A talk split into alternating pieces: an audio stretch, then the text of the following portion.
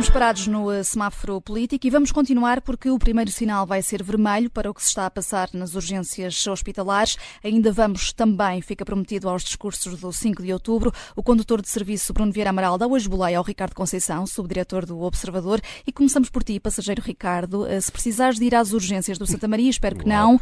Estás um, muito rica nas metáforas, uh, nas imagens. É, espero que não, não tenhas de ir ao, ao Santa Maria hoje, até porque podes bater com o nariz na porta.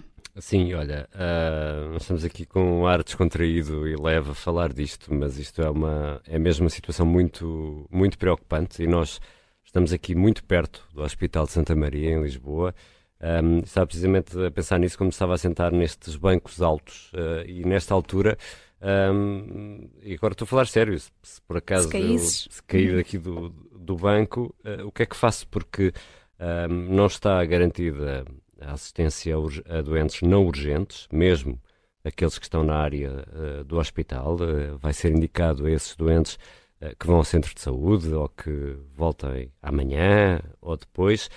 isto porque o Hospital de Santa Maria, que é o maior hospital do país, está com um, incapaz, está, está, não tem capacidade para receber mais doentes é ao Santa Maria que afluem também uh, doentes que são enviados de outros uh, hospitais, aqui numa área uh, grande, que vai, por exemplo, até Santarém. É, é, para aqui que convergem muitos dos doentes e um, uma das, ou a principal razão para isto estar a acontecer prende-se com o facto dos médicos terem dito não a continuar nesta prática que se arrasta há anos de ultrapassar as 150 horas extra uh, anuais uh, e isto um, ehm, leva a que não existam médicos suficientes nem capacidade das unidades uh, hospitalares, das unidades de saúde, de dar resposta à procura. E isto realmente é, é, é, é, muito preocupante o que está a passar. Não é por falta de aviso que está a acontecer. Um, ehm, poderemos estar aqui a assistir àquilo que eu espero que esta imagem seja, espero mesmo isto que seja exagerada, mas eu não sei se nós estamos a assistir aqui a uma pré-falência uh, do sistema e isto é responsabilidade de sucessivos governos, não é só deste governo. Acho que a Ordem dos Médicos também tem aqui uma, uma cota uh, de culpa na forma como também, ao longo dos anos, foi mantendo as restrições de acesso à, à, à profissão e dificultando o acesso à, à profissão uh, de médico. Uh, bom, isso é, é, uma conversa que também entra para aqui, mas tudo isto é mesmo muito uh, preocupante, porque o Serviço Nacional de Saúde é, é uma joia da coroa que nós temos, é uma, é uma conquista dos portugueses, é algo que é muito caro, sai muito caro, mas que é uma conquista e o, a possibilidade de tu teres a garantia que alguém te trata uh, de um problema de saúde, seja ele qual for, de forma gratuita e teres acesso a gratuito, é, é uma conquista civilizacional, é uma conquista uhum. do, do país que é muito, muito, muito, muito importante, mas que se vê aqui uh, no meio de incompetência em relação àquilo que é uh, a gestão deste, deste serviço, uh, incompetência que se atravessa com também ideias pré-concebidas, ideológicas, com a ideologia, tudo, tudo isto se mistura e estamos neste momento em que estamos a falar e quem nos está a ouvir um, deverá assinalar este momento em que o maior hospital do país, o Hospital de Santa Maria, está a dizer, por favor, não venham para cá porque não sabemos se temos condições de, de lhes dar esta assistência. E, e, e, e, um dos graves problemas disto é que isto não se resolve com estalar de dedos. Portanto, nem, nem é com mais um caminhão de dinheiro, nem é estalando os dedos. É que não há forma de dar resposta. E chegamos a isto e não foi por falta de aviso. E não é só no maior hospital do país, aliás, está a ser um fim de semana prolongado com muitos constrangimentos nas urgências e muitas urgências mesmo a fechar. Vamos dar disso conta também na edição das seis. Bruno Vieira Amaral, eh, já agora aqui a propósito das urgências, imagino que acompanhes este uhum. vermelho também. Sim, eh, claro, nós aqui em vários programas eh, e falando com diversos responsáveis, médicos, sublinhámos um, um, problema, os convidados sublinharam o problema um, de termos um sistema urgentocêntrico uhum. e uh, quando um sistema uh, urgentocêntrico tem as urgências a falhar, significa que está, uh, eu não sei, não vou tão longe se calhar quanto a pré-falência, mas é, é muito preocupante que uh, o centro desse sistema, que são as urgências, estejam a falhar. Nós já sabemos que o resto falha.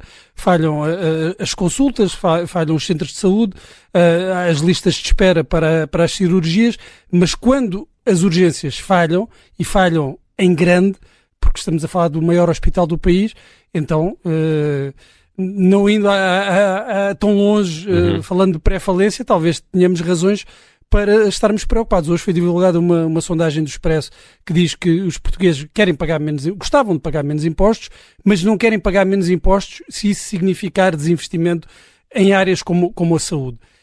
Mas estamos a financiar este sistema para ter estes resultados? Ou, ou qual é o nível de impostos que é preciso cobrar para que o sistema claro. funcione? Essa é que é a grande questão que, que devemos uh, colocar, todos nós, porque uh, é de facto um bem inestimável termos um sistema nacional, um serviço nacional de saúde que, que, nos permite a qualquer português, a qualquer cidadão português e não só cidadãos portugueses Exatamente. recorrer a serviços como as urgências uh, quando funcionam, mas assim a questão é como é que isto vai sobreviver, como é que este sistema vai sobreviver. E, e, não, e não, notas uh, no discurso político uh, Há que, da semana passada, ou foi esta semana, isto com feriado pelo meio, é sempre confuso. Uh, uh, o Primeiro-Ministro esteve na CNN, naquele é, town hall, não é? Uhum. Uh, em que há uma enfermeira que lhe faz uma pergunta em que diz, por causa dos cuidados paliativos, dos cuidados continuados, uhum. e o Primeiro-Ministro diz: não, há esta medida, há esta, aquela, aquela, aquela outra, não sei o quê. Um, e, a, e a enfermeira responde: mas não funciona. E, e o Primeiro-Ministro diz: mas vai funcionando. Ou seja, esta coisa do vai funcionando, uh, perante situações destas tão extremas, e eu, e, eu, eu aceito, Bruno, que a imagem da pré-falência possa ser um pouco exagerada, mas onde é que isto vai nós não estamos a ver nada de bom no fundo deste túnel, hum. não é? Vai funcionando até, até não funcionar. É um vamos indo, vamos, vamos vendo e temos mesmo também de acelerar aqui no semáforo político. Bruno, trazes um amarelo para o discurso uh, do Presidente da República nas comemorações do 5 de Outubro hum. e um verde para uh, Carlos Moedas, para o Autarca Sim. de Lisboa. Eu, eu creio que a, a, reação do PCP acertou na MUS eh, em relação ao discurso de, de, de Marcelo. Elogiou a consideração genérica sobre os problemas institucionais uh, que Marcelo apontou, mas também apontou a ausência de soluções políticas concretas. Eu não sei se é isso que se espera do Presidente, mas percebo que tenha sido, que se, que se sinta que, o Presidente tenha sido demasiado uh, vago. E mencionou problemas demasiado vagos numa altura em como nós estamos a ver, há problemas muito concretos. E quando falamos das dificuldades uh, institucionais, estamos a falar do quê? Uh, é suficiente fazer comparações com os anos 20 do século passado? Uh, quem é que tem contribuído para a degradação de, das instituições? O que é que não tem sido feito ao certo que abre espaço a respostas radicais? Que reformas são necessárias para que não apareçam as contra-reformas que Marcelo Rebelo de Sousa mencionou? E de onde é que virão estas contra-reformas? Quais são os grupos que, que, representam uma ameaça para, para a democracia? Uh, não podemos deixar morrer a liberdade, disse uh, Marcelo Rebelo de Sousa, mas quem é que está a matar a liberdade todos os dias e como? Uh, Marcelo Rebelo de Sousa, quanto a mim, foi demasiado vago neste diagnóstico, para além de não ter apresentado qualquer solução. O verde para Carlos Moedas, que esteve melhor, quanto a mim, falou de problemas concretos, de soluções, como a redução dos impostos, da necessidade de criar empregos uh, para os jovens, para os fixar, e numa vertente mais política, referindo a celebração do 25 de novembro. O 25 de abril é a data fundadora da nossa democracia, sem dúvida mais importante, não é isso que está nem deve estar em causa, mas o 25 de novembro também é uma data fundamental para o regime, ou devia ser.